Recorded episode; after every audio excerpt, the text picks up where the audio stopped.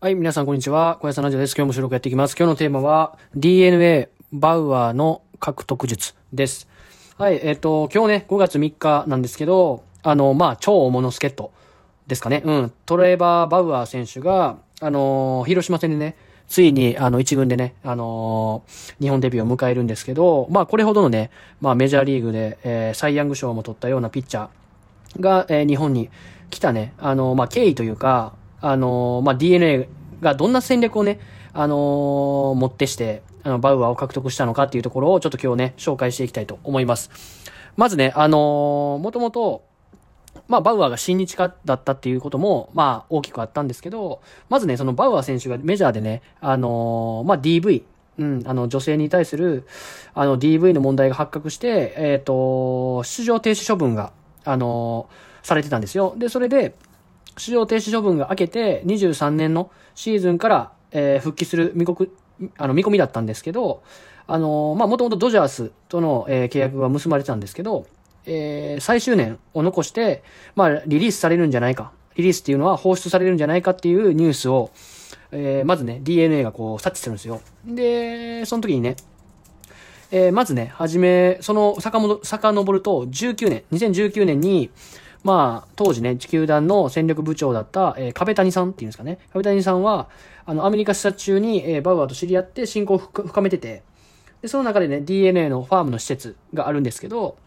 えーそこに、えっ、と、バウアーがね、あの、プライベートで来日して、えーそういう縁が、縁の取っかかりみたいなのを作ってですね。で、あの、まあ、今年1月、えー5日、えーね、ミーティングを開始して、えっ、と、まあね、ドジャースと3年契約、3年総額、えー107億円の契約を結んでいたんで、あのーそんなお金はさすがに DNA は出せないっていうところで、あまあ DNA にしかできない提案をするっていうところがね、あのーとても肝心でした。はい。で、まあね、あの、バウアーっていうのは、まあ皆さん、僕もね、初めて知ったんですけど、まあ選手、野球選手でもあって、まあ動画クリエイターでもありあるし、アパレルブランドも、えー立ち上げている経営者でもあって、まあスタジオとか、ジムとかも自分で持ってるような、そういう、あの、まあ、なんて言うんだろう、まあ経営者をやってる選手なんで、いろいろね、DNA にしかできない条件を揃えていったっていうところで、具体的に見ていくと、まあ年俸で言うとね、あの上限は4億円っていうふうにもう、あの DNA の中で決まってたんですけど、それ以外の部分を、えーまあしっかり整えたっていうところで、まあ具体的に言うと、球団初の個人ファンクラブの、あのー発足であったりとか、バウアー自身がデザインしたアパレルブランドの商品を、あの、球団が国内販売する、あのー提携契約であったりとか、球団として今までなかった、えー試みが、えー盛り込まれて、あの、まあ、契約を勝ち取ったっていうところなんですけど、あの、やっぱりね、先ほど言いましたけど、バウアーっていうのは、あのまあ、21年、2021年に DV の問題で出場停止処分を受けてるんで、あのまあ、やっぱりね、その問題がリスクはね、ゼロではないというところで、徹底的に調査を行ったんですよ、DNA はね。で、本人であったりとか、代理人であったりとか、MLB、メジャーリーグとかのところもいろんな情報をね、えー取ってしっかり手を尽くしたっていうところで、まあその、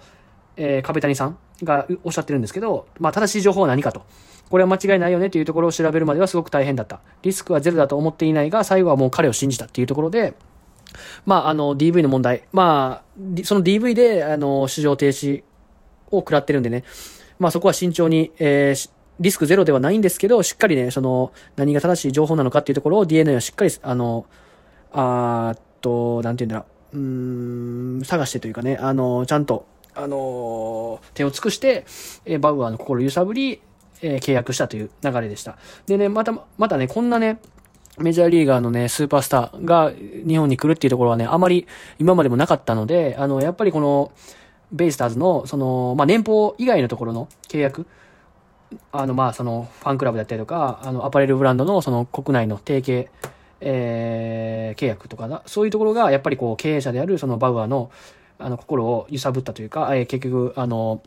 最後の決め手になったと思うので、やっぱりね、あのーそれぐらいね、必死にというか、まあ、年俸以外のところでも、あの、できるよというところを示した DNA の戦略勝ちなんじゃないかなというふうに思います。てなことでね、今日はね、あの、DNA のバウアーの獲得術というところでお話ししてきました。今日ね、先発、あの、広島戦で先発するので、ぜひ注目して見てみてください。